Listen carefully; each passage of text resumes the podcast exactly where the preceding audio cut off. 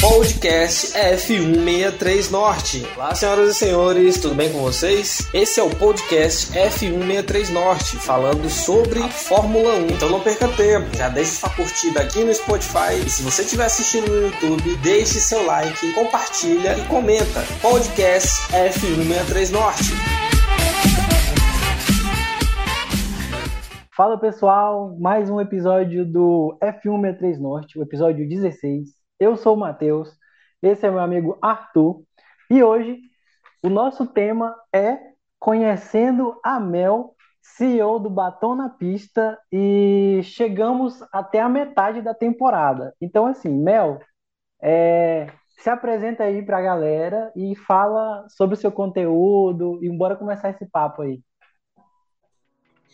Muito obrigada, Matheus e Arthur, pelo convite. Estou muito, muito feliz de estar aqui. Muito obrigada também a todo mundo que nos acompanha nesse podcast, que tira esse tempinho para nos escutar aqui. Bom, meu nome é Meu Ribeiro, sou jornalista do Rio de Janeiro. Eu trabalho na Rádio Outra Dimensão. Comecei na Rádio Mania Recife tem quase três anos e atualmente eu criei o site Batom na Pista, um site no qual trabalham apenas mulheres cobrindo Fórmula 1 então a gente está com esse projeto, levando os pouquinhos, ele ainda está engatinhando, ele começou tem um mês oficialmente, então ainda está dando os seus primeiros passos, mas está dando tudo certo, graças a Deus. Então, basicamente é isso. Show de meu bola. Tem a voz, meu tem a voz de, de radialista. Radialista. Mesmo. Minha voz, sim, tá aqui, esse cara aqui, É, mas- demais. Da hora, né? sim. É, Realmente, enfim, é. é- Então, gente, é, sejam bem-vindos mais uma vez ao F63 Norte. Hoje nós estamos com uma convidada super especial, alguém que acompanha de fato a Fórmula 1, né? Que tá ligado em todas as notícias, inclusive hoje, 2 de 8 de 2022, tivemos uma explosão de notícias, explosão de acontecimentos na Fórmula 1. Oscar Piastri vai ser piloto da Alpine? Alpine diz que sim, Oscar Piastri diz que não. Oscar, Oscar Piastri diz que não. Mas a enfim, certeza que o Alonso saiu. e assumiu a vaga de Sebastian Foi, Vettel, foi. né, que É, inclusive Vettel. eu, eu não, não canso de falar. Sebastian Vettel ele fez com que eu torcesse para Red Bull, né? independente de qualquer situação, qualquer... enfim, de N coisas que acontecem aí no, no paddock. Né? Eu torço para Red Bull pelo Sebastian Vettel e acho que é uma pena ele ter se aposentado né, aos 35 anos de idade, apesar de, de Sebastian Vettel estar aí na Fórmula 1 desde 2000 e, acho que 2000 e 2009, se não me falha a memória. Mas enfim, isso não é um caso. É, gente, desculpa se eu tô aqui limpando os dentes, mas é porque eu acabei de jantar, né? Hoje o dia foi bem corrido. Hoje o dia foi bem corrido. E eu vou fazer a minha primeira pergunta para Mel, né? Chegamos na metade do campeonato, né? A metade da temporada. Dentre muitas coisas que já aconteceram, né? Qual o ponto alto, né? E o ponto baixo até aqui, né? No, no campeonato. Nessa temporada, eu começo pelo ponto baixo, que é sem dúvida a Ferrari. Todo mundo fala, mas como assim Ferrari vice-líder mundial de pilotos, construtores? Mas como explicar esse declínio que a Ferrari teve desde o dia 1 até esse último GP que a gente viu, que foi o GP da Hungria? Eu não acho uma explicação lógica e decente para você olhar o que aconteceu com a Ferrari nesse caminho que eles trilharam, porque eles começaram a temporada de um jeito sensacional, Leclerc vencendo, o carro voando, e terminou o GP com basicamente 80 pontos de diferença entre Max Verstappen e o Leclerc. Então não cabe na minha mente o que aconteceu nesse meio tempo, o que, que a gente perdeu, essa parte do campeonato que a gente não viu e que aconteceu esse desastre com a Ferrari, porque acho que não há outra palavra para explicar essa situação e eu acho ainda mais incrível o Vinotto falar que não precisa ser mudado absolutamente nada, que tá tudo perfeito, quando na verdade está um caos. Essa situação, o Leclerc está completamente desanimado, ele basicamente jogou a toalha na entrevista pós-corrida, ele falou: não há nada mais que eu posso fazer. Então eu olho para essa situação da Ferrari e eu acho extremamente triste, principalmente porque a Ferrari virou piada entre os torcedores, entre os fanáticos. E você olhar uma equipe como a Ferrari se tornando a piada do povo, eu acho que simplesmente muito, muito triste.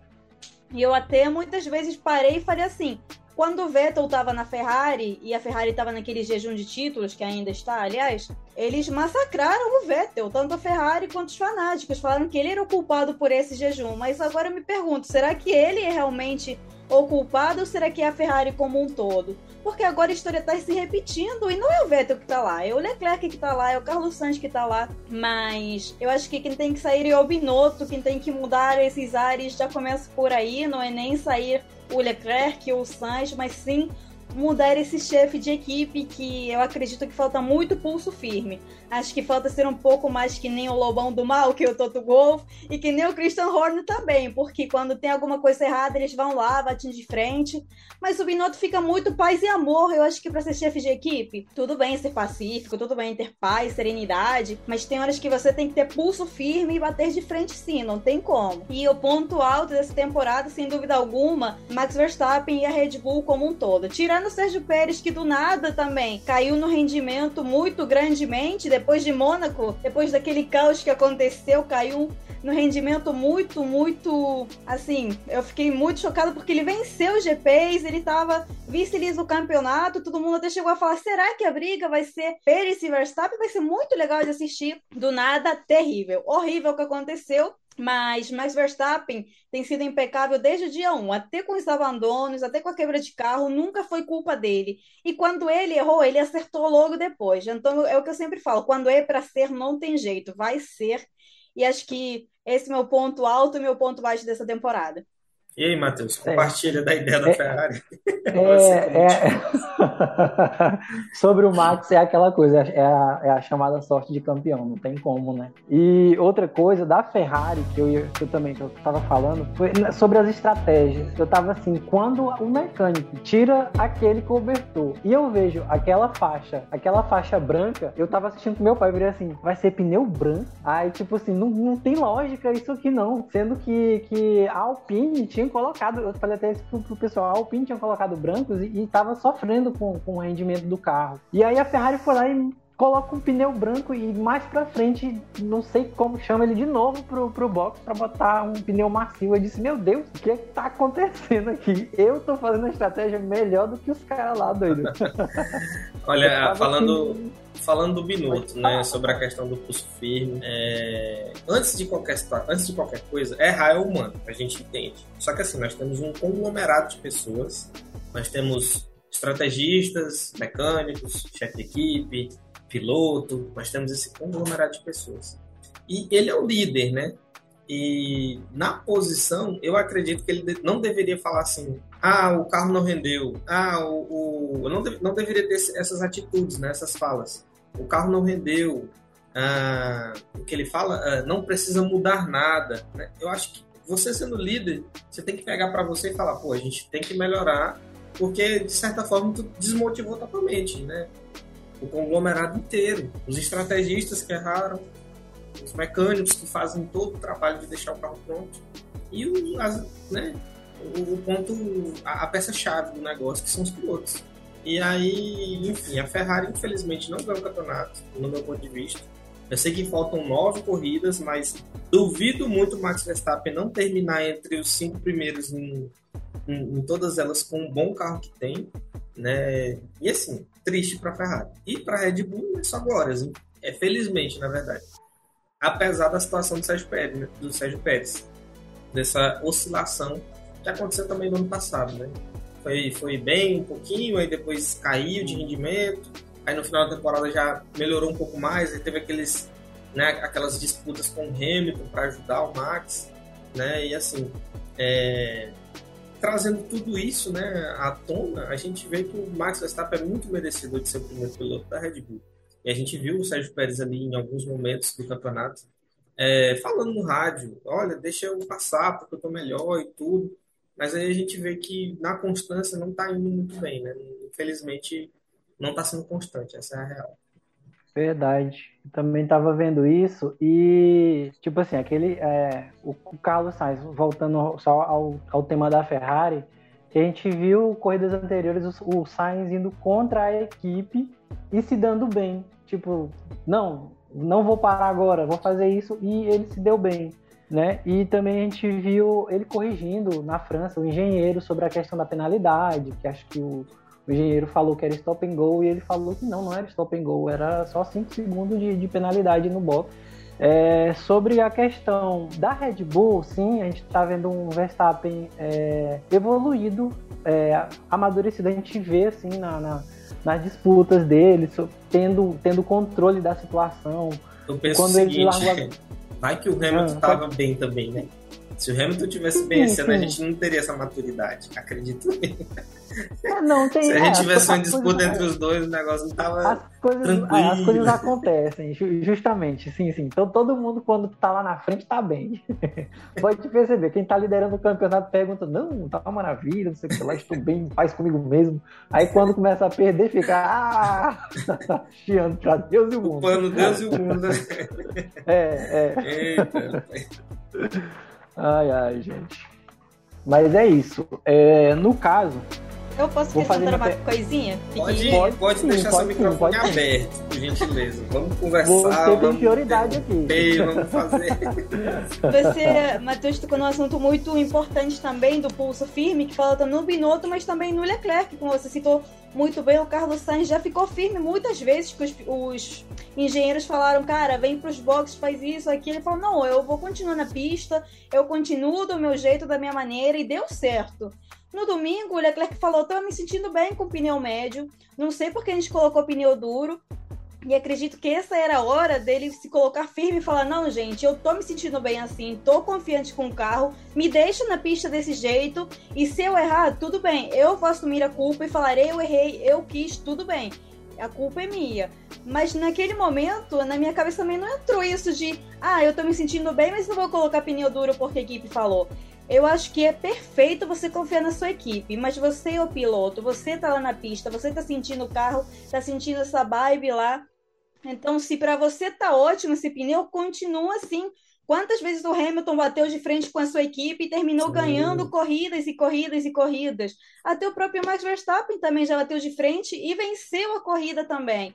Então, eu acho que se o Leclerc realmente quer virar um campeão mundial, ele tem que às vezes bater de frente com a equipe. Não que ele vai sair brigando com Deus e o mundo, mas acho que de vez em quando se colocar firme e falar: não, eu vou com minha ideia até o fim, é necessário às vezes. É bem necessário. E a gente fala, sim, sim. a gente fala de, de, de, todos os campeões mundiais. Se a gente trouxer ali de, de Fernando Alonso, né, a Lewis Hamilton, Rosberg, né, o próprio Max Verstappen, todos eles não, eu não tá bom assim, é assim que tem que ser e por muitas das vezes deu certo. Claro que a gente viu a, a, alguns pilotos também errarem nessas situações. Né? Um, um, exemplo bem, bem recente, o Lando Norris, que não queria parar, brigou, brigou com a equipe no rádio e tudo, e errou feio, né? E, infelizmente perdeu a sua primeira vitória na Primeira Fórmula vitória. Mas, mas assim, é... ele teve firmeza, entendeu? E se tivesse dado certo? Hoje a gente tava falando o que do Lando Norris? Tava falando, ó, o negócio. O cara tem que de campeão, ele Bateu lá e foi, o, entendeu? É, o, o, negócio, o, o, o grande detalhe nisso aí é porque, assim, de vez em quando o piloto erra ou a equipe erra. E a gente tá falando da Ferrari que tá toda corrida errando. Ou se é o piloto ou é a equipe. Tipo, já tá virando, como a gente viu, a, a chacota na, na salinha do pódio, o Hamilton virando perguntando. Oh, a Ferrari de pneu duro. Aí o Russell, sim. Aí o Verstappen, sim. Não, eles dois não viram mais pra não passar. Imagina esse trio gargalhando, né? Ainda mais o Verstappen e o Hamilton dando risadinha junto. A que ponto a Ferrari chegou, né? Mas, a mais só não engraçado. Mais porque tava sendo filmada. o mais engraçado da cena é o Hamilton pergunta, né? É, ué, eles estavam de duros, aí o, Verstappen e o Russell, os dois, né? Meio que quase que é. simultaneamente. Sim, aí o Verstappen faz assim, ó. Ele dá uma risada e ao mesmo tempo ele, Sim. ele tenta não assim, sorrir, cara, velho. E o, o Russell esboça uma, uma risada maior. Cara, eu ri o Russell com aquele olhão zoado dele. Eles perceberam Sim. que a câmera tava lá e eles tipo, ai, não pode rir, coitado. Companheiro de, de trabalho, colega de, de trabalho, a gente vê eles todo dia no paddock. Eu acho, eu apoio muito a ideia da Ferrari demitir equipes de estratégia e colocar o pessoal no Twitter para votar as estratégias. Coloca uma enquete qual a melhor estratégia para o Leclerc? E o pessoal vai dar melhor que a própria equipe. Vai render muito melhor, pode ter certeza. Certeza, durante a vai. corrida vai fazendo isso que dá certo. Não, não. Tá é, aí uma ideia que eu gostei. não, na, na, na, nessa corrida em específico, né, que foi o, o Grande Prêmio da Hungria, o WhatsApp bombou, o grupo de WhatsApp do F163 Norte, todo mundo.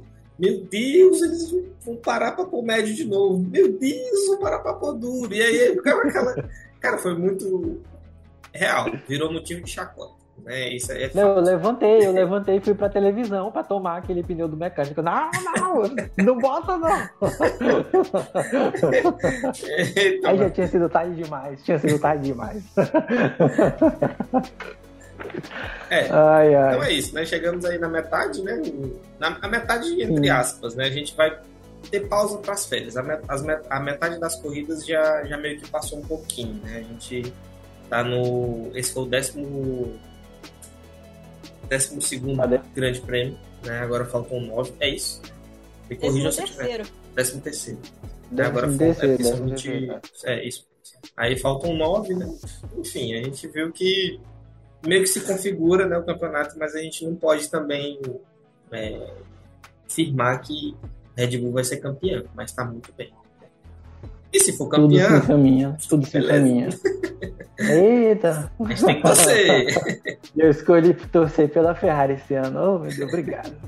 Fui, fui certeiro na minha decisão. É... Vou fazer agora aqui minha pergunta. É... Vimos uma Mercedes sofrendo no início mas agora ela está se recuperando. Você acha que a Mercedes pode assumir o segundo lugar no Mundial de Construtores? Sem dúvida alguma, diferença de apenas 30 pontos. E se a Ferrari continuar desse jeito, retornar das férias da mesma forma que eles foram para as férias, sem dúvida alguma, a Mercedes vai chegar neles logo logo, em um, dois GPs. Eu acredito que eles vão assumir sim essa vice-liderança, ainda mais que eles evoluíram muito desde o GP do Bahrein, desde aquele efeito golfinho a pegar dois pódios duplos consecutivos, dobradinha da Mercedes, tanto na França quanto na Hungria também. O carro evoluiu muito, a equipe evoluiu muito também como um todo, e eu acho muito positivo que a equipe está confiante com o trabalho que eles vêm realizando. E aí também que tem uma diferença entre eles e a Ferrari. A Ferrari não está confiante com o que eles estão fazendo com o carro, com o que eles estão entregando para os pilotos. Já a Mercedes está sim confiante e eles transmitem essa confiança para os pilotos. Eles também são muito positivos, principalmente o Hamilton, ele tem uma mentalidade muito positiva, que está se transferindo também para o próprio Russell, conquista a primeira pole position da sua, da sua carreira. Então, acho que sem dúvida alguma a Mercedes logo, logo alcança a Ferrari. Isso sim, se a Ferrari virar o jogo completamente, retornar das férias de um jeito incrível, aí o jogo complica para a Mercedes mas eu acredito que sim. Também, também acho. É, sobre essa questão aí, a Mercedes, a gente viu até ela, o, o Verstappen dar uma volta no Hamilton lá em Imola, né? Uma equipe que estava sofrendo muito e agora vem se recuperando.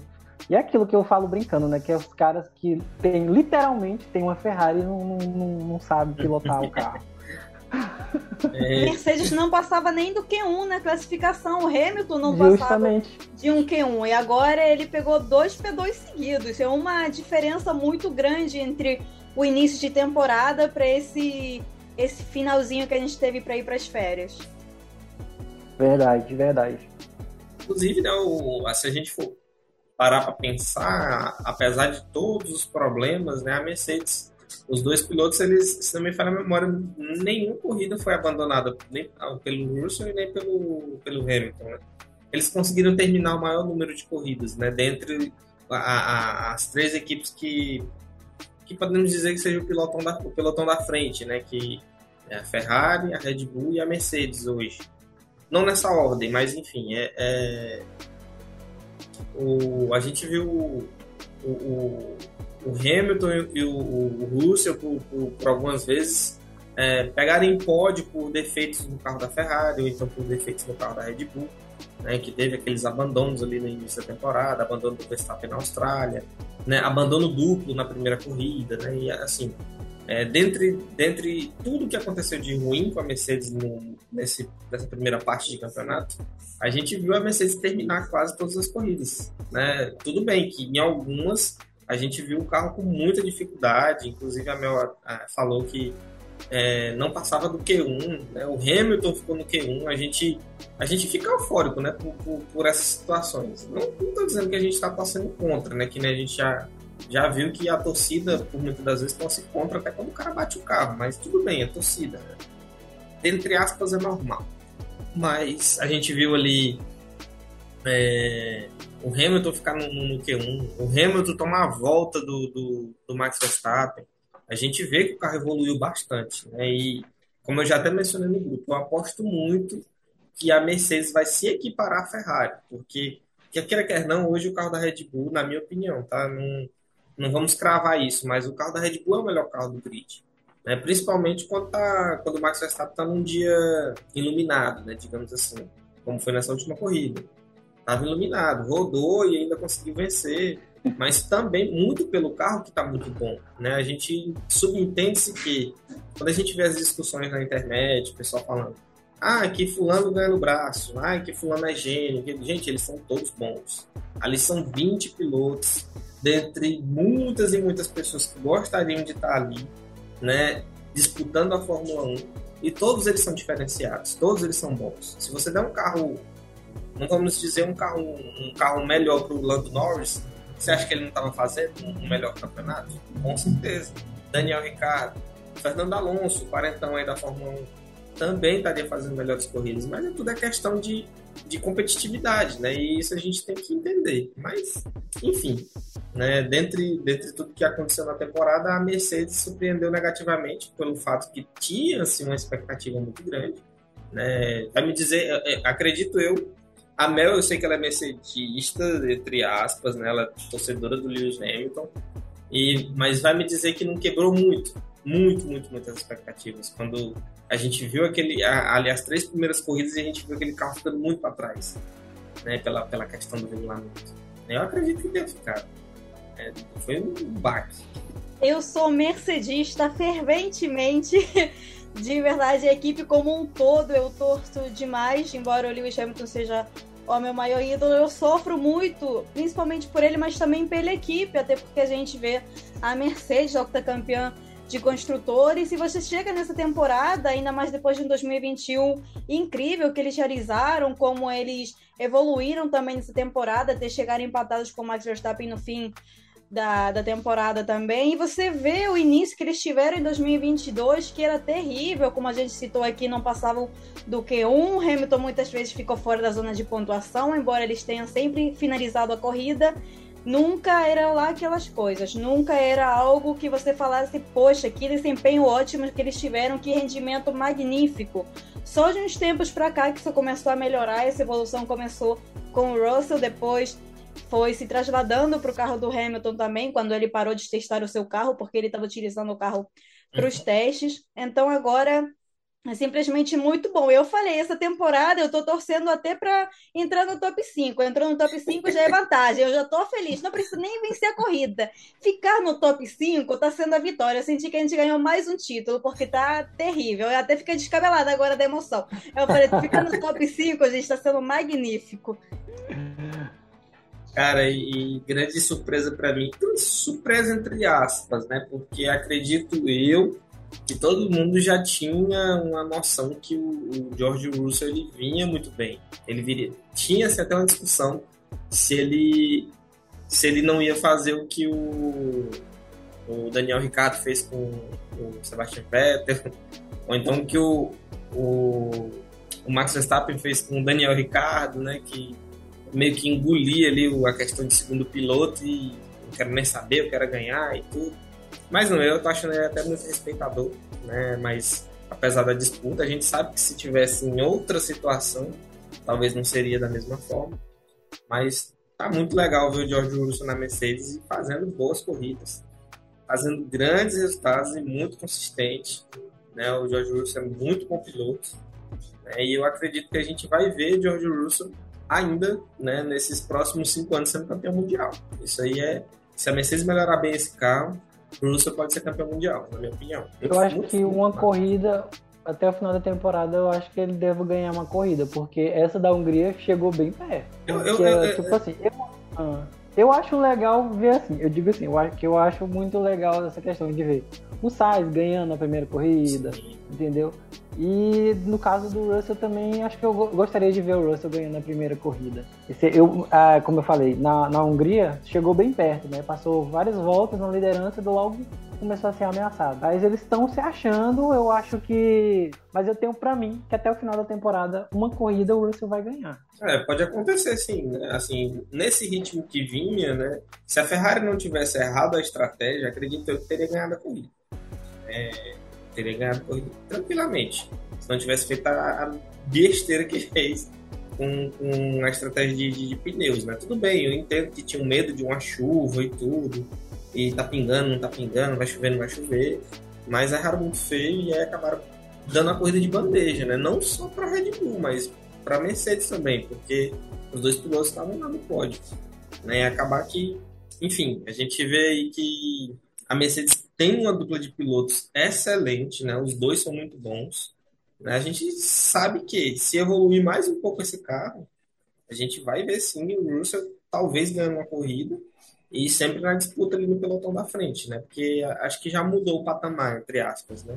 Até essa parte, essa última parte agora dessa, na verdade, esse, esse meio né, do campeonato. É, enfim, Mel, desde já, muito obrigado por ter aceitado o convite né, para participar aqui do, desse projeto que é o FM63 Norte. A gente, graças a Deus, parece que deu uma desenvolvida melhor esses últimos dias, né? A gente está tentando gerar outros tipos de conteúdo e tá ficando bacana, né? Tá ficando bom. É, a gente espera chegar num patamar mais elevado até o final do ano. E a gente espera que, enfim, muita gente possa assistir esse conteúdo e conhecer né, a Mel Ribeiro, Batom na Pista, né? É batom na pista Motorsport? Não, é batom na pista F1. É, batom na pista F1. Ah. Legal. Ó, o Fernando Alonso quebrou minhas pernas essa semana. A minha pergunta, né? Lembrando que esse podcast esse podcast está sendo gravado dia 2 de 8 de 2022. Ai. A minha pergunta foi: na saída de Sebastian Vettel, né, quem você acha que assume e quem você gostaria que assumisse, né, no caso Vamos lá, né? Vamos entender. Quem você acha que assume por quê? Porque a gente sabe que tecnicamente a gente. É, todo Brasil. Aliás, tecnicamente a gente queria. Ah, aliás, é, ludicamente falando, né? Digamos assim. No, na nossa cabeça a gente queria que o Felipe Drogovic a, a, é, assumisse qualquer assento da Fórmula 1. Até na raiz estava todo mundo feliz. Porém, a gente sabe, né, que a gente sabe que tem toda uma questão que envolve dinheiro, que envolve, sei lá, N coisas, N situações. E a pergunta fala o seguinte, né? Quem você acha que assume e quem você gostaria que assumisse o assento da Aston Martin? Como a gente sabe que foi o Fernando Alonso, né? A gente a pergunta meio que fica inútil, mas mas tudo bem. Eu acho, eu tenho esse sentimento que o Fernando Alonso que vai assumir. Não sei porquê, mas assim. Eu a pergunta Alonso, ficou hein? inútil. Mas enfim. É, é, aí a gente. A gente quem assume da Alpine? Quem assume da Alpine? Isso. A gente entra num outro assunto, né? Que a gente sabe da saída do Fernando Alonso e a gente sabe de uma pequena falha de comunicação entre Oscar, Oscar Piastri e Alpine, né?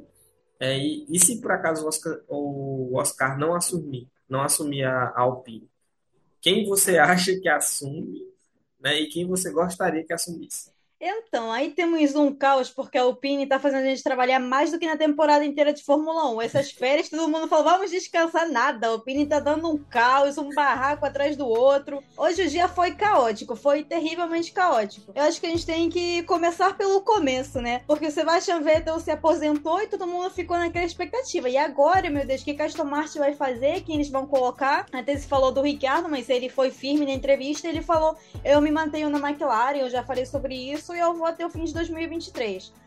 Na segunda-feira, ontem, aliás, saiu o anúncio de manhã cedo, Fernando Alonso na Aston Martin. Todo mundo tipo, opa, como assim? O que, que aconteceu nesse meio tempo? O que, que a gente perdeu? A gente se perdeu nesse baile. E hoje, todo mundo naquela expectativa. O Piastri vai ser anunciado logo, não é possível. Quatro anos já na equipe, campeão da Fórmula 2. Esse é o momento do menino. E chegou o momento esperado. Ele foi anunciado mas estava muito estranho que ele não tinha comemorado, não tinha postado uma fotinho de tipo, que feliz que eu estou por ser parte da Alpine, da Fórmula 1. Eu já tava com um gostinho estranho aqui. Eu falei, eu prefiro que ele esteja desmaiado de emoção a que tenha dado alguma coisa errada. Não deu outra. Ele postou um story. Eu não tô entendendo essa situação. A Alpine, sem meu consentimento, falou que eu vou ser piloto, não assinei nenhum contrato. E aí caiu o céu da, da Alpine. Só que por outro lado, a gente tem que levar em consideração que tem boatos, são boatos, de que ele tem um pré-acordo com a McLaren. Só que o que fica ruim nessa situação também foi que a Alpine disse que ficaram sabendo do Alonso indo para Aston pelo comunicado de imprensa da Aston Martin. Porque o Alonso tinha falado no domingo pro chefe da equipe que ele não tinha assinado com ninguém, que tava tudo ok, tudo beleza. O Alonso queria um contrato de dois anos com a Alpine, a Alpine queria lhe dar um, até porque eles não querem perder o Piastri, mas eu acho que já perderam, aliás, ficaram sem um e sem outro, adiantou em nada. Mas na minha mente, não sei se é muita ideia maluca da minha cabeça, mas acho que talvez venha uma troca por aí. Vai o Piastri para McLaren e entra o Ricciardo na Alpine. Eu acho que isso seria bem legal. Eu adoraria que o Piastri assumisse o lugar do Fernando Alonso na Alpine. Acho que ele poderia render muito bem, fazer um ótimo trabalho, mas falando assim, sinceramente, eu acredito de verdade que tem talvez uma troca vindo aí. O Piastri vai para McLaren e o Ricciardo vai para Alpine. O Drogovic, eu acho que embora esteja indo muito bem, esteja no seu auge, por falar de alguma maneira, como muito bem você falou, Arthur, é muito complicado entrar na Fórmula 1, é uma junção de coisas. O Pietro Fittipaldi que o diga, ele tinha a possibilidade de entrar esse ano na Fórmula 1, mas está o Magnussen lá. Então, embora as pessoas estejam investindo nele, ele tenha se encontrado com o Guilherme Benchimol também, Tá uma situação complicada, ainda tem muito a ser feito e talvez o Drugo consiga uma vaga como piloto reserva, como um piloto de desenvolvimento, mas ainda acho que a gente vai demorar um pouquinho mais para ver uma pessoa do nosso país aqui pilotando de novo na Fórmula 1. Mas como eu falei, eu acredito que tem uma troca vindo aí entre a McLaren e a Alpine. Mas agora não sei tanto, porque se tem esse pré-acordo com o Piastri, a Alpine sentiu a facada nas costas. Falou, eu tava pronto para colocar o menino lá e a McLaren, em vez, já tinha feito um pré-acordo, mas ao mesmo tempo eu tô achando muito esquisita essa história. Por que, que a Alpine ia anunciar o piloto sendo que não tinha nada falado e ao mesmo tempo a Alpine está falando que Piastri tem obrigações contratuais com eles, então não pode negociar com a McLaren, gente, isso ainda vai dar um borofofô e um bafafá. Olha só. Com certeza. Eu, assim, eu não sei, eu, é, não, é, tipo, eu não sei se é verdade, mas dizem, né? Eu vi, eu vi que a Alpine também soube da saída do Alonso pela imprensa. Sim, sim. E aí tem essa questão do Piastri. Eu disse, meu Deus do céu, a Alpine tá perdida na assessoria. Porque se isso realmente aconteceu, foi contratar o cara da Ferrari pra lá. Ai, meu Deus do céu. Coitado da Ferrari. Nem aqui não tomou Rapaz. Olha, falando de, de, Daniel Ricardo, eu, eu acho que ele não volta, né? Apesar de hoje a gente ser divisão Alpine, a gente sabe que é a Renault, né? E ele saiu de lá, não saiu obrigado, saiu pela porta da frente, né? E tudo bem. Mas ele, eu acho que se Daniel Ricciardo tiver que sair da McLaren, vai ser para outra categoria. Eu acho que ele não pode mais pela Fórmula 1. Até porque ele, eu acho, um achismo meu, tá? Ele, eu acredito que tem um sentimento dele, Daniel Ricciardo, de entregar algo, entendeu? Ainda pela McLaren. É porque, infelizmente, né, apesar da, das situações do carro, a gente vê o Lando Norris né, tendo um gap até considerável, né, se a gente for falar é, de fato que já aconteceu nessa primeira metade, é considerável o gap entre o Lando e entre o Daniel Ricciardo. E assim, é, a, McLaren, né, eu não sei se vocês vão lembrar desse fato, mas no início do campeonato, o Daniel Ricciardo ele deu coronavírus, né? ele, ele deu ele, enfim, ele foi acometido aí pelo vírus.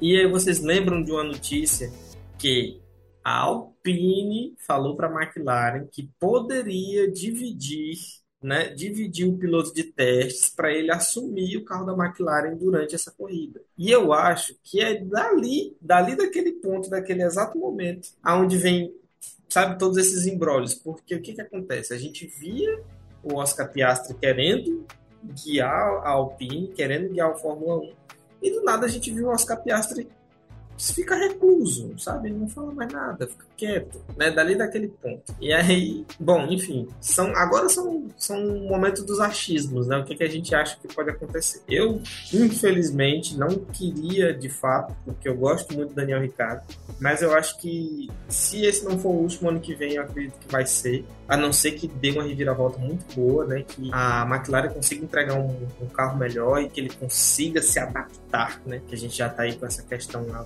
bastante tempo sobre a adaptação. Adaptando, tá se adaptando, tá se adaptando. Pô, dois anos, cara, pra se adaptar é meio puxado, né? É o né? Não, não quero diminuir ninguém, né? até porque a gente não sabe quais são as dificuldades, né? Ele cara chamando de, de Daniel adaptado.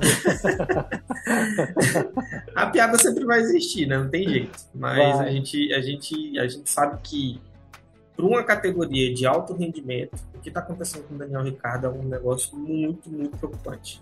Né? Para poder a gente falar assim, vai se manter, cara, se a gente for botar na balança, é mais fácil o Daniel Ricardo se manter na McLaren ou sair da McLaren? Sair da McLaren, Boa. sem dúvidas.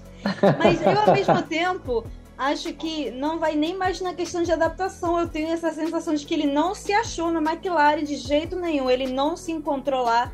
Ele realmente não. Parece que ele não é ele mesmo, tanto como piloto e tanto como pessoa também dentro da McLaren. Até mesmo porque a gente esperava muito dessa dupla lá do Norris e Ricardo, principalmente fora das pistas, mas nem isso tá rendendo muito. A McLaren realmente acho que não que tenha errado na contratação do Ricciardo, porque ele é um ótimo piloto, a gente sabe disso, mas eu tenho esse sentimento dentro de mim, que eu não sei se vocês partilham da mesma opinião, mas eu sinto que o Ricciardo simplesmente não se acha na McLaren de jeito nenhum. Então, se é para continuar assim, para continuar sendo massacrado por todo mundo, se eu fosse ele, eu ou ia para uma Alpine ou ia para outra categoria, como você também falou parece que tem um negócio assim, ó, na cacunda dele, entendeu? Parece que o homem tá carregado o tempo todo. Verdade. Infelizmente.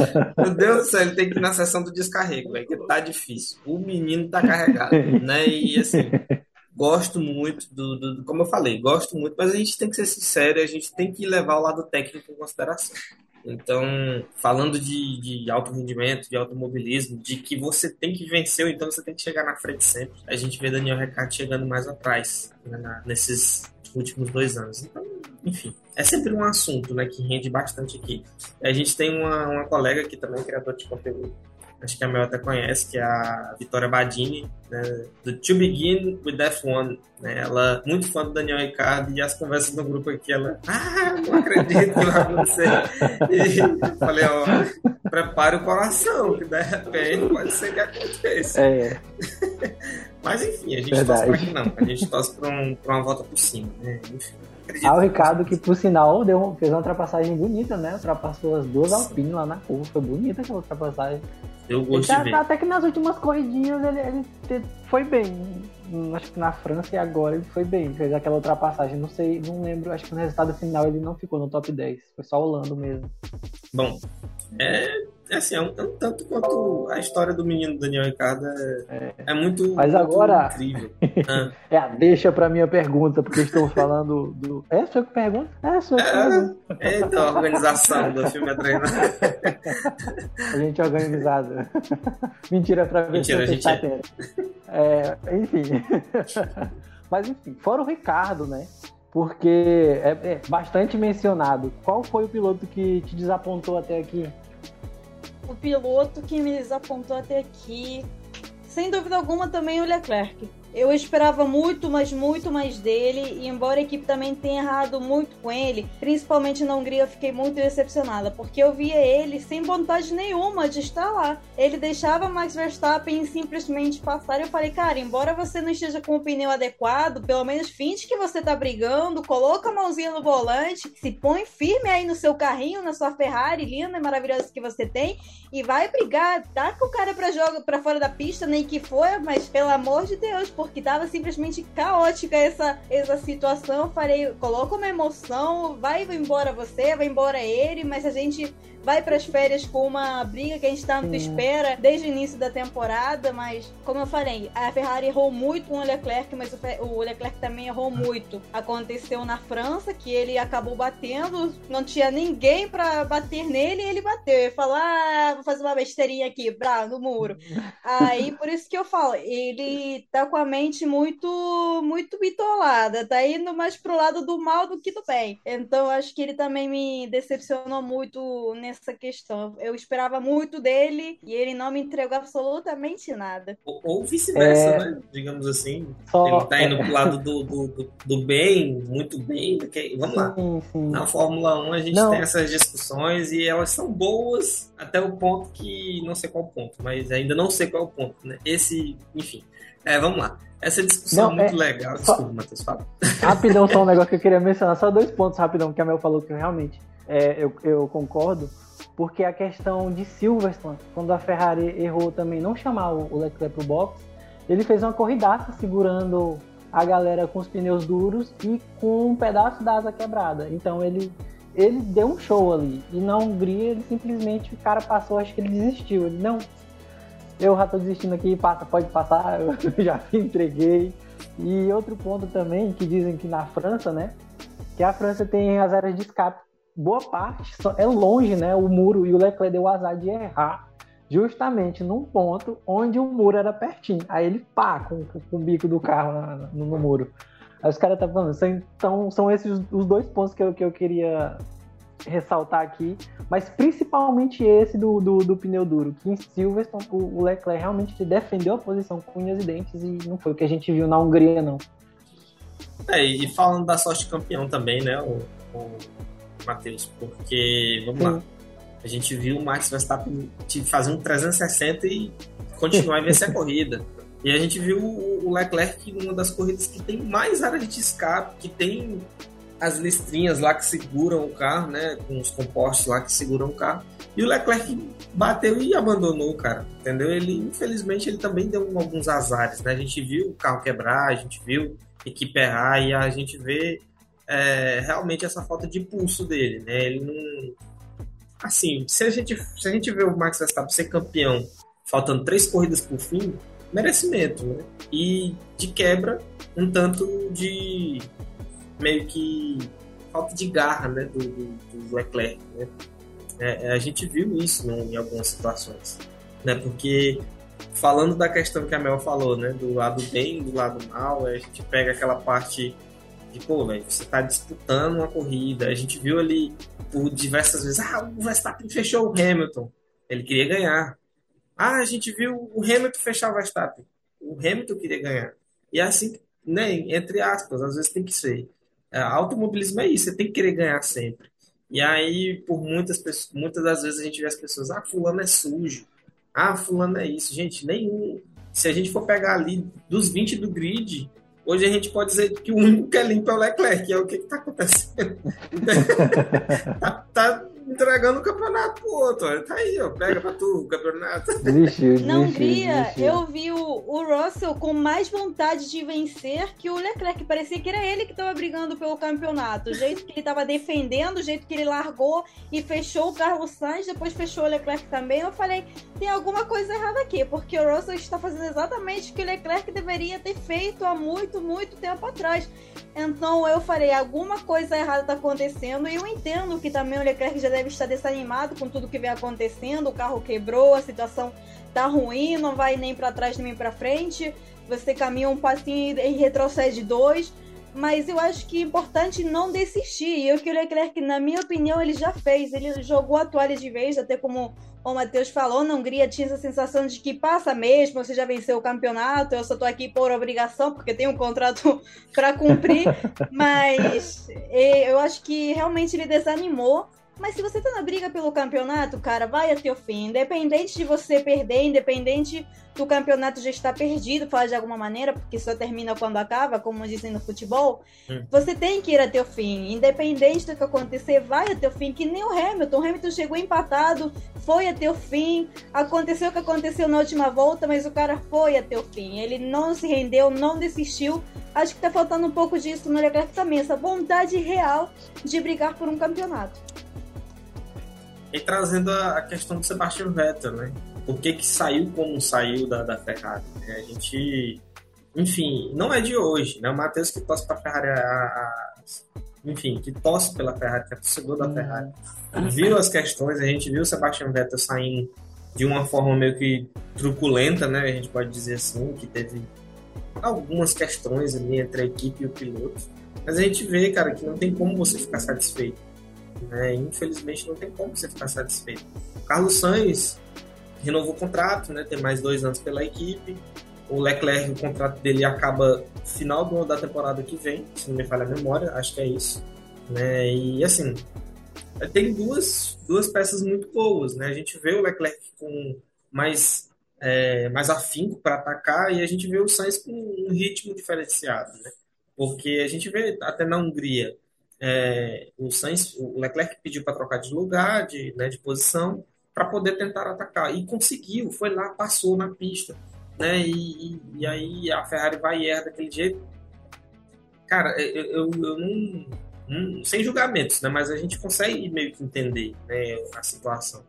Você luta com pneus médios ali para atrás do, do, do, do, seu oponente, consegue passar com porque o Russell, como você falou, defende muito, tá disputando o quê? Nada, mas tá lá defendendo, entendeu? defende muito. E aí, aí vê a equipe fazendo aquilo ali, né? Já levando o carro para três paradas, né? Sem nem tentar fazer algo diferente. É, foi, foi punk, foi muito ruim. É, largou de médio para mudar para médio. Por que, que não largou de macio então, aí? Mas todo mundo podia largar de macio. E aí, enfim, várias situações. Várias situações e e é isso, né? A gente espera que o campeonato não vai ficar tão bom quanto ele poderia ficar, né? A gente tem até o, alguns colegas meio que torcendo, né, para ah, espero que o Verstappen não termine a corrida, espero que quebre, não no mau sentido, mas para poder o campeonato ficar um pouco mais emocionante, né, digamos assim. E aí acaba que ele que acontece o que aconteceu, né? Da, nas últimas três corridas, o Leclerc não foi bem e o Verstappen foi muito bem, né? E abriu aí 80 pontos. É, mas é isso, vamos lá. Eu vou fazer aqui a. a tá. A quinta pergunta do podcast, né? Que quais são as expectativas, né? Para a próxima metade do campeonato, né? A gente vai ter agora Spa, dia 28, né? Pouco mais aí, pouco menos na verdade, 20 26 dias para a corrida. É uma corrida muito boa, mas já promete também, já dizem, né? Tem alguns rumores que ela pode sair do calendário. Não sei se vai acontecer. Mas, assim, enfim, qual que é a, a sua expectativa para a próxima metade do campeonato?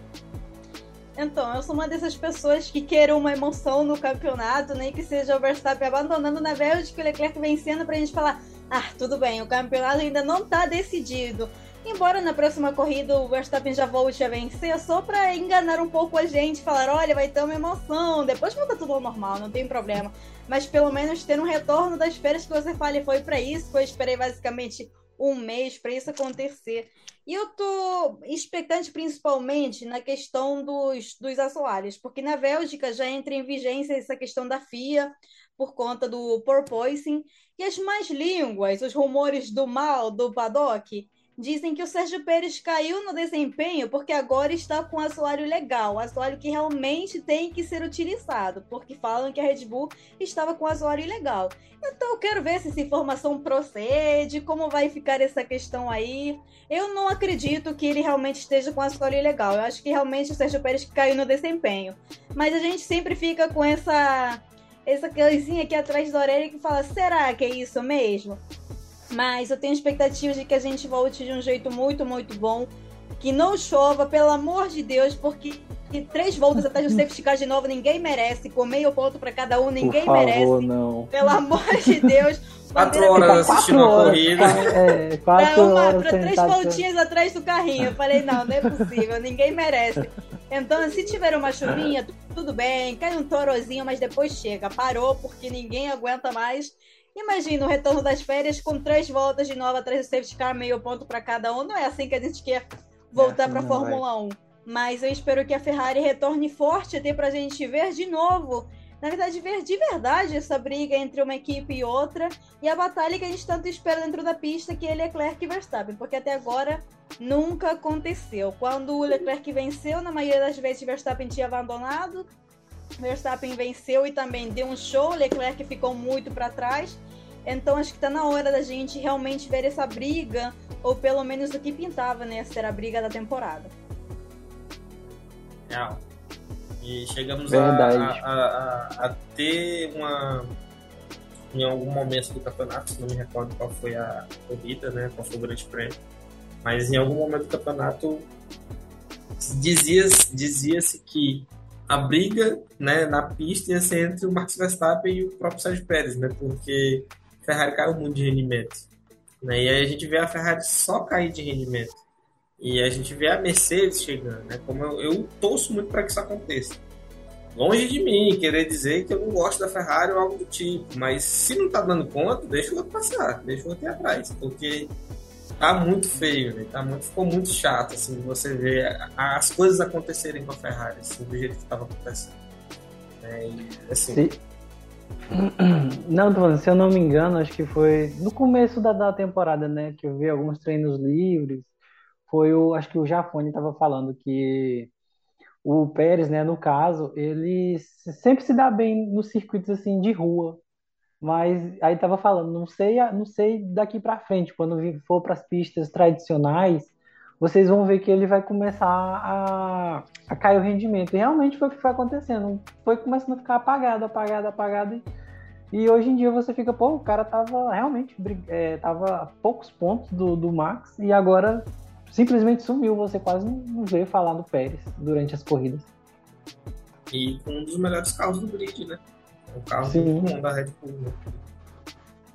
A gente pode falar de, de equipamento e, né, e, enfim. Ele não- Hoje o melhor Ele não tá lá fazendo na frente. é. Ele não tá no, no- no- ali fazendo frente com, com o Verstappen. Ele tá sempre lá para trás. Ele- as corridas do Pérez, se você for parar para ver, são boas porque são corridas de recuperação.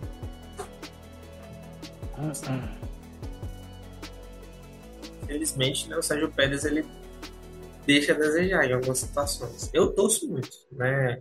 Como eu já Eu mencionei também. aqui no podcast, a gente torce porque é latino, né? não é brasileiro, mas é latino aqui, ó, América, né? A gente está aqui na América do Sul e lá América Central, né? Que é central. Geografia agora. Esse não é meu Telecurso- podcast. Falou, galera. Telecurso 2000. né? Mas enfim, é lá do México, é latino, né? E a gente, eu particularmente torcia muito até na Racing Point, né? Quando ele ainda era piloto da Racing Point e conseguiu a primeira vitória lá, rodou e tudo, e conseguiu, conseguiu a, a vitória no, no do Saki, né? enfim. E sempre torci muito, mas a gente vê que realmente tem uma diferença, né? E esse ano a gente se iludiu. Eu, pelo menos, como torcedor do Sérgio Pérez, eu pensei, pô, o menino vai vir forte aí, ó. Tá bom, né? O carro. Equipamento carro- parecido, o É, regulamento o, mudou. o carro nasceu, o carro nasceu para os dois. O carro não nasceu só para o Max, né? Que então tem essa questão que todos os carros da Red Bull desde 2018 para cá são pro pro Max Verstappen, né? São feitos pro Max Verstappen. A Red Bull queria um novo campeão e, enfim, conseguiu, né? Mas é, isso isso deixa a gente triste, né? Pelo, pela falta de rendimento. O Sérgio Pérez terminou em em quinto foi o Matheus, a última corrida da Acho Hungria? que foi quinto. Foi eu quinto, acho que não foi me quinto. recordo, não. A minha Não memória tá não. um lixo, É. mas enfim. Eu acho que Foi foi Foi quinto, né? Foi, Quarto foi o Sainz. isso. foi, foi. Caramba, então o Leclerc foi o sexto. Ai. Ai, tá vendo tão bem, meu Deus do céu, mas não. Bora é, lá. Lembro das vezes, Matheus, que a gente pensava. que a gente conversava no WhatsApp e falava assim, nossa, ele merece ganhar a primeira dele. Lembra lá em acho que em 2019, né? Que a gente. Ele vai ganhar a primeira. Foi, foi é Spa, é né? Acho que foi Spa. Primeira aí, coisa tá que ele ganhou. É, é tá aí, né? Não. Mas assim, dentre tudo ele isso, meu, a gente estratégia já... boa, a gente fala agora, né? A gente fala o tempo todo, ele merece um estrategista. gente, ele merece, sei lá, se ajustar com o universo. Mas assim, dentre, dentre tudo isso que já aconteceu, né, nessa, nesse começo de temporada, decepção, decepção da, da Ferrari, a Mercedes com carro nascido, a Red Bull com carro ruim, depois carro bom, né? carro, melhor carro do grid agora.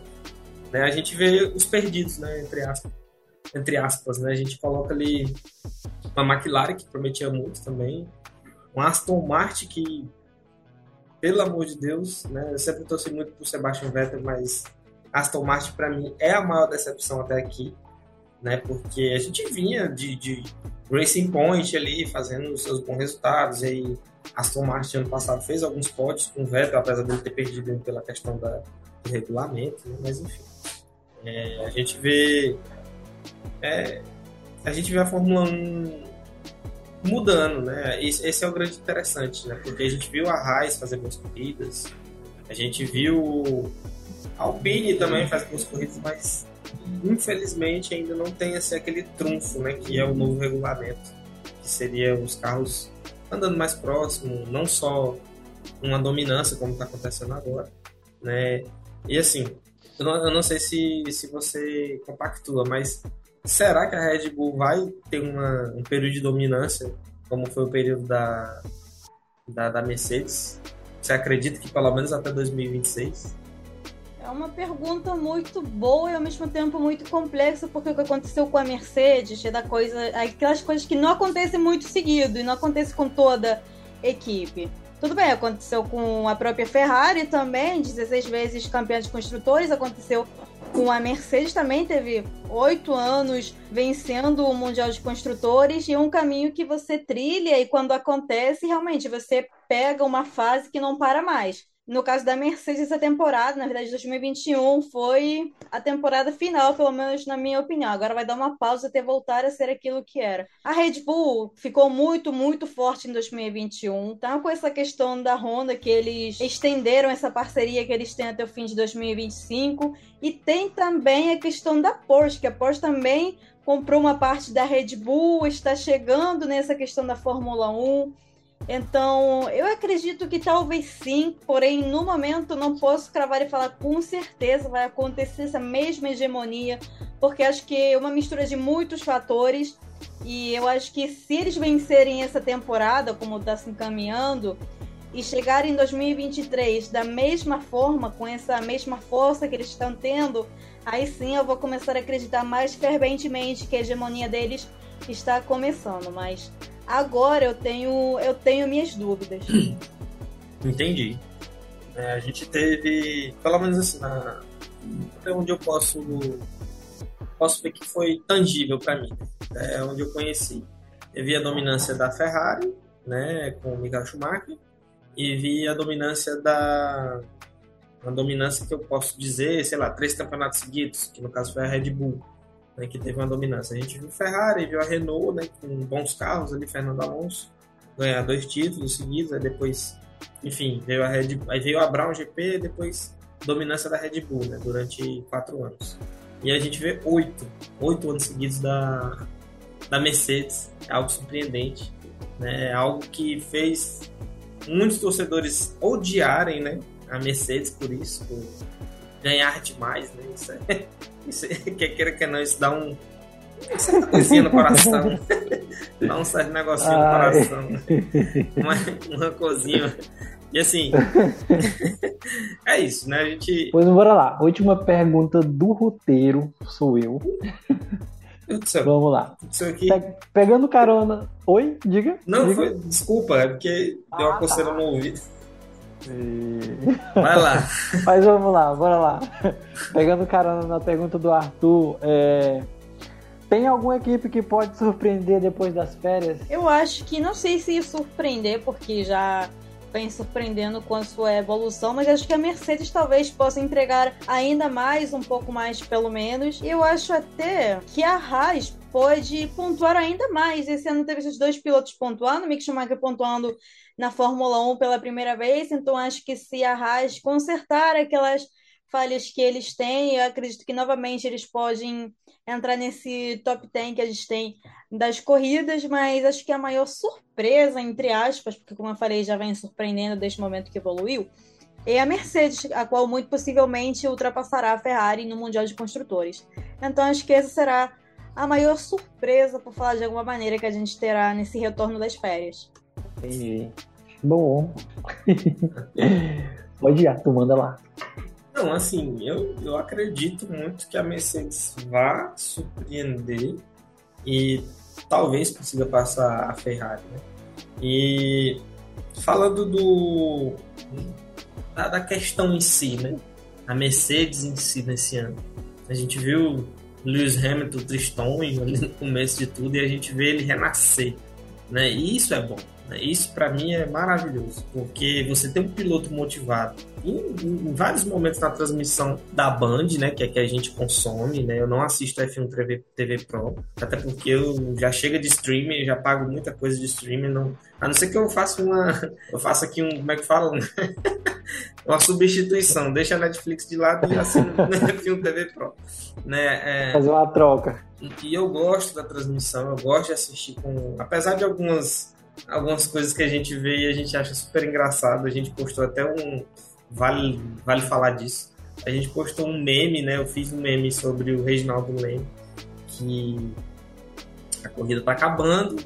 E aí o, o Sérgio Maurício fala assim: é, como é que é, meu Deus? O que ele fala, Matheus? Eu esqueci. A diferença agora é de 8.7. É, 8.7 para não sei o quê. E já, já foi, foi de 10. Aí aquilo ali pra mim foi muito, me pegou, sabe? Assim, demais, o gatilho. Porque a gente sabe que o Reginaldo Leme ele é patrocinado pela Petronas, né, e tudo, e de certa forma isso leva com que ele fale muito melhor do, do, dos pilotos da, da, da, da Mercedes, né? Por isso, né? Talvez por isso talvez não role tanto na imparcialidade relacionada, mas não que ele não seja imparcial, até porque quando faz a, a quando está sendo feita a transmissão, ele fala fala bem quando tem que falar bem e fala mal quando tem que falar mal. Pronto, né? E, e assim, a gente acredita, eu acredito que a Mercedes vem para ultrapassar a Ferrari. Né? Não sei se consegue chegar no mesmo patamar que a Red Bull, porque a Red Bull tem um carro de 10 segundos à frente né, com a rodada e tudo, mas tem um carro de 10 segundos à frente, né? E assim, é, a gente espera que espera muito que, que que dê uma embolada, né, no campeonato. Gostaríamos mais que fosse na parte da frente, mas a gente tem ali, a gente já viu, a gente já mencionou que são 80 pontos. É muita coisa, né? É, para carros que não estão parados, né? Porque a gente vê muito pessoal falar, ah, mas quando a equipe tal evoluir, cara, a equipe que está na frente ela também não está parando de evoluir, ela está sempre evoluindo também, né, os carros. A gente, inclusive, meu, é, me veio aqui uma questão, uma pergunta que que talvez pode ser válida sobre o carro da Raiz. Né? A gente viu a Raiz montar o seu carrinho bonitinho no começo da temporada, e aí nessa nessa 13 terceira corrida a Raiz me vem com um milhão de atualizações, várias atualizações. E o carro não ficou tão bom, né? Mas isso é questão de teste, mas enfim. Eu acho que foi vacilo, né? Na minha opinião. Por que, que não foi feito, gradativamente para poder ter um carro mais competitivo? Fez tudo de uma vez só. Aí eu achei vacilo. Eu falei, não, aí vacilaram, né? Enfim, opinião minha. De repente pode não ser a sua, né? Mas é, é eu acho que foi, foi vacilo. Eu acho que eles não conhecem a famosa frase em time que está vencendo não se mexe. Eles foram lá e trocaram absolutamente tudo. Eles ficaram nem aí ainda no carro do Magnussen. Temos que levar em consideração que eles não têm um orçamento suficiente. Eles já até mesmo falaram: a gente só tem como trocar um carro. Vamos trocar as peças do carro do Magnussen, vamos atualizar esse carro. Mas eu concordo também. A temporada estava indo muito bem para eles, estavam pontuando, indo certinho. Eu acho que não precisava desse tanto de atualizações agora. Acho que poderiam fazer com mais calma nas férias, dar uma olhada assim, uma analisada melhor embora eles não tenham um tempo tão grande assim para mexer no carro, porque eles não podem fazer as grandes coisas nessas férias. Mas acho que, como você falou, poderiam ter feito de pouquinho em pouquinho, uma coisa mais gradual, de um tempinho assim, um tempinho assado, mas eles quiseram fazer de uma vez só. Se empolgaram, viram que estava dando certo, falaram: se a fase está boa, vai dar tudo certo. Não foi bem o que aconteceu. Acho que eles poderiam ter esperado um pouquinho mais. Ainda mais porque estava rendendo muito bem o carro. Magnussen começou a temporada muito bem. Então eu não achei que fosse necessário esse tanto de atualizações de uma vez só. É, é, é, uma coisa que uma coisa que o Reginaldo falou que eu também achei muito lógico que foi a questão eu acho que ainda estava em Paul Ricard que ele estava falando assim que arrastou-se atualizações para a Hungria. A Hungria é um circuito travado de, de retas curtas e, e, e lentas no, e, ou, e, curva, e curvas lentas e tipo assim ele falou que se fosse eu eu traria ele Reginaldo no caso traria as atualizações para Paul Ricard que é uma pista de alta velocidade de curvas de alta e tudo mais. E arrastou-se uma atualização no circuito onde basicamente ninguém arriscou muita coisa por, por conta do histórico do circuito mesmo ser travado. É é uma, é uma boa observação do Reginaldo Leme né, inclusive. Ah, enfim, vamos virar a chave agora um pouquinho do podcast que a gente vai conhecer um pouco da Mel agora. Né? Eu, como falei no início do podcast, eu conheci a Mel através de, de um evento que teve no, no Rio de Janeiro. Né? Ela falou no, no evento, não me recordo agora, mas enfim, ela é, é, veio Lewis Hamilton para esse evento e ela conseguiu ver o Lewis, tirar uma foto do Lewis, enfim, acredito que a emoção foi muita, né? E dentre todos esses assuntos que eu vi ali nas redes sociais da Mel, eu vi que ela teve um momento difícil ali na carreira, na, na, na questões do, tra do trabalho, enfim, né? E, e, como que isso ajuda a, a gente a virar. Porque, quer queira que não, a gente está fazendo isso aqui para ganhar o quê? Nada. Né? É, o, o podcast aqui, ele, ele é totalmente gratuito para a gente para quem assiste. a gente não ganha nada por isso. Né? Só que o, o, o fator em comum, a gente gosta muito de fazer isso aqui. A gente gosta muito de falar sobre a Fórmula 1. É, o, como a, a, Larissa, né, a nossa última convidada, falou, é, são os carrinhos andando em círculos ali que a gente gosta de ver. E a gente, nessa conversa, quem assistiu o podcast até aqui, viu sobre as muitas questões que existem sobre o automobilismo, né, sobre a emoção, sobre o que ele realmente pode fazer e qual a mudança que ele pode trazer. Né? É uma pergunta mais de cunho pessoal.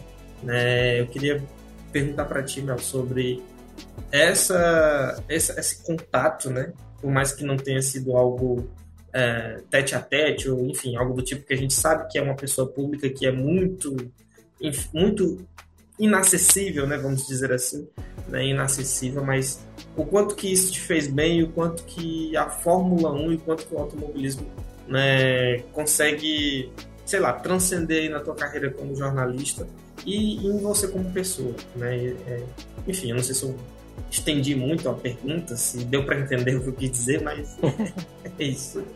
Deu para entender perfeitamente e essa é uma pergunta que fazem bastante porque todo mundo vê essa paixão, eu torcendo tanto pelo Hamilton e todo mundo sempre tem essa curiosidade de por que, que você torce tanto pelo Hamilton? Muitas vezes as pessoas acham que é porque, ah, o cara é campeão mundial, todo mundo gosta, né? Um cara, oh, brabo pra caramba, é incrível no que ele faz. Mas, como você falou, vai muito além disso, porque quando a pandemia começou, que foi ano 2020, se minha memória não falha, foi tanto tempo de pandemia que eu já estou até perdida na, no calendário. E eu estava, como eu falei, numa situação bem complicada. Eu ainda não trabalhava na rádio, mas eu estava numa situação bem complicada no quesito pessoal. Então, nesse tempo, nessas semanas, nesses fins de semana que eram eternos, que não passava nunca, porque estava todo mundo trancado em casa, a saúde mental fica bastante abalada. Eu acho que muitas pessoas ficaram que tinham saúde mental boa ficaram com a saúde mental muito ruim e que quem já estava ruim ficou ainda mais péssimo, para falar a verdade. Não vamos mentir, foi o que aconteceu. Então, quando chegava o final de semana, a minha a minha força saía de pensar que eu tinha que assistir o Lewis Hamilton. Eu tinha que assistir ele correr. E quando a semana ficava complicada, eu ficava pensando: domingo tem corrida. Domingo tem o Hamilton na pista. Domingo tem ele lá e eu vou ficar bem, eu vou melhorar. E foi assim que eu levei a pandemia, foi assim que eu levei esses anos, foi assim que eu levei esse ritmo de pensar que tinha mais uma corrida e mais final de semana para eu assistir o Lewis. Então, quando apareceu essa oportunidade de cobrir a VTEX com a rádio Outra Dimensão, eu também, no quesito profissional, tava muito. Eu tava borocochó, tava meio xoxa, assim, porque eu já tava dois anos no meio e eu via todo mundo cobrindo o jogo em louco, fazendo eventos, e sempre bate aquele insegurança e você fala, cara, será que eu não sou bom o suficiente no que eu faço? Será que meu trabalho não é bom o suficiente? Mas depois eu percebi que tudo acontece quando tem que acontecer. Se não aconteceu antes, porque não era para acontecer antes, e quando aconteceu foi exatamente o momento certo. Eu primeiro cobri um jogo em louco do vôlei, foi o primeiro jogo em louco que eu cobri na minha vida. Pouco tempo depois, pouquíssimo tempo depois, surgiu essa questão do Hamilton, que eu sempre falo foi muito Deus, porque eu vi num grupo, e grupo eu nunca leio, eu nunca leio o mesmo grupo, tem tanta mensagem que eu fico com preguiça de ler. Mas não sei porquê, nesse dia eu parei para ler as mensagens e vi todo mundo surtando por alguma questão e tinha esse anúncio do do Hamilton na VTEX. Aí eu entrei em contato com o Robson, que é o chefe da OD, e eu falei, Robson, a gente pode tentar ver essa questão, um credenciamento, a gente faz uma cobertura bacana, vai ser bem legal. Acabou que não deu outra, a gente esperou o contato da VTEX também, deu certo, eu fui para lá. Só que eu fui já naquela expectativa de apenas ver ele dar a palestra, porque eu já tinha deixado claro que não ia ter uma coletiva de imprensa, a imprensa não ia ter contato nenhum, até pelas questões de burocracia, contrato, enfim. Dá para entender a figura pública que ele é e obviamente tem muitas restrições, muitas mesmo. Então eu fui naquela de tudo bem, eu vou assistir o cara, então para mim já tá perfeito. Eu vou ver ele assim, bem de perto e não vai ser dentro de um carro, vai ser bem legal. Então, naquele momento que a gente estava esperando com outras meninas que ele aparecesse, até a gente nem sabia se ele ia aparecer, ele não tinha obrigação nenhuma, ele podia simplesmente ir embora, já tinha acabado. Ele tirou esse tempo para tirar foto com todo mundo, para conversar com todo mundo. E todo mundo pergunta, Mel, o que, que você falou pra ele? Eu falei, gente, tava chorando tanto, eu tava me tremendo pior que um pincher, que eu não conseguia falar nada pra ele. Eu tinha, eu tinha praticado tanta coisa, eu tinha que. Eu vou falar isso, isso pra ele. Chegou na hora, eu tava assim, com o caderninho pra ele assinar. Eu falei, eu tava assim, aí acho que ele teve até pena, que ele me viu assim com o bracinho esticado, eu com esse tamanho privilegiado também, no meio de um monte de gente, não sei nem como ele me viu. E ele foi lá, assinou, a gente tirou a foto. E uma coisa assim que eu fiquei ainda mais feliz, fala de alguma maneira, foi que naquele momento eu tinha um telefone que ele era bem velhinho já. E tirava a foto e demorava, sem brincadeira, uns 30, 40 segundos para bater a foto. Você clicava e não tirava. Eu não tô nem brincando. E eu acho até que ele percebeu porque ele ficou parado lá. Eu juro pra vocês, ficou quieto até que não viu que a foto não bateu, ele não saiu de lá. E tinha gente desesperada, querendo demais, puxar ele pra tirar foto. Nossa Aí senhora. eu falei, Que cara, esse cara é muito bom, é muito diferenciado. E eu chorei tanto, eu liguei pra minha mãe chorando, namorado, liguei pra todo mundo. Porque naquele momento eu falei, quais são as chances de você conhecer o seu ídolo na sua vida? São pouquíssimas, realmente são muito poucas. Mas ter aquele contato, embora não tenha sido, como você falou, um tete a tete, uma conversa, uma entrevista, para mim isso foi mais do que o suficiente, porque eu sinto que de alguma forma eu transmiti para ele essa gratidão nesse meio do chororô, nesse meio de treme-treme. Eu acho que eu consegui transmitir essa minha gratidão e ao mesmo tempo eu senti que eu estava no caminho certo. Eu, quando eu fiz o jogo do vôlei, quando eu conheci ele também, eu falei, tudo bem, tem dias que eu tô muito para baixo, tem dias que eu falo por que, que eu crio conteúdo, por que, que eu trabalho na rádio, por que, que eu tô fazendo isso que eu faço. Até porque, como você falou, a gente não ganha nada, a gente faz isso por amor, realmente. Se algum dia as coisas virem, se algum dia a gente se encontrar num paddock trabalhando, se a gente algum dia se esbarrar na vida por aí fazendo o que a gente tanto ama, que trabalhar com Fórmula 1, vai ser ótimo. Mas eu sempre falo, eu faço tudo de coração. Independente do que aconteça, eu não faço nada pensando a futuro. Tipo, ah, eu vou ganhar isso a futuro, então eu vou ajudar essa pessoa a fazer isso. Eu faço o que vem na, na hora, no coração. O que eu tô sentindo, eu faço. Então, para mim foi um antes e um depois. Para alguém que estava muito insegura, insegura demais na carreira, eu pensei muitas vezes em desistir, largar de mão a Fórmula 1 porque era muito complicado. É um caminho muito complicado. Mas eu falei, olha onde eu cheguei. Eu tenho o quê? 19 anos ainda. Eu entrei na faculdade esse ano agora. E Menina, eu falo... você tem muito tempo ainda, muito tempo para poder correr atrás do né? Eu já tô um idoso, mas já tô um tiozão, entre aspas, assim. Eu vejo que você você tá correndo atrás do seu sonho e assim, eu torço muito para que você consiga realizar e viver do jornalismo e quem sabe viver do automobilismo. Não sei se na Fórmula 1, não sei qual oportunidade que vai aparecer. A gente não sabe as oportunidades que vão aparecer. Hoje eu tenho, eu tenho 30 anos de idade. O Matheus tem 27, 27, né, Matheus? 27. 27. Eu, particularmente, não acredito que isso possa virar algo muito grande, mas a gente gosta e a gente gostaria de, pelo menos, poder assistir, poder ver a Fórmula 1 de perto, né? Poder, enfim, ficar um pouco mais pertinho daquilo, sabe?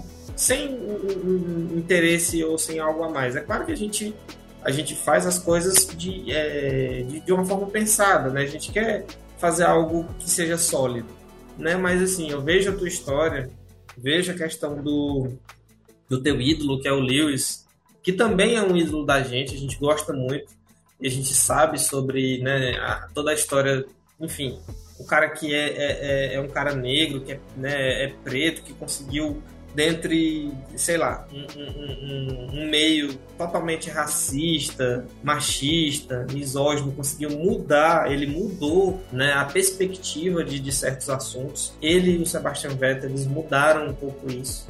Né, isso é muito legal. E assim, é, resumidamente falando, né, eu torço muito para que, que você possa viver da, da, da, sua profissão, né? Que, como você falou, entrou na faculdade agora, né? Mas eu já vi que você é muito desenvolta, né? Eu não acompanho sempre porque não dá para acompanhar tudo. A gente também não pode ser hipócrita, porque é muita coisa. A vida da gente é corrida, né? E, como eu te falei, hoje eu tenho 30, eu tenho esposa, eu tenho filho, né? Eu tenho as minhas contas para pagar e isso daqui não, não, não paga minhas contas, né? Infelizmente, não dá para viver de conteúdo, né? Pelo menos nós aqui ainda não. Apesar de ser algo pequeno, algo novo, algo muito recente. E a mesma coisa com você, sua carreira é muito recente, né? E você tem muita coisa pela frente ainda. A gente vai ver a Mel tirando foto e conversando, quem sabe, um dia com o Lewis Hamilton. Não sei se nesse auge, né? Porque a gente, como você falou, é uma figura pública. É um cara que tem contratos, é um cara que tem toda uma bolha em volta dele.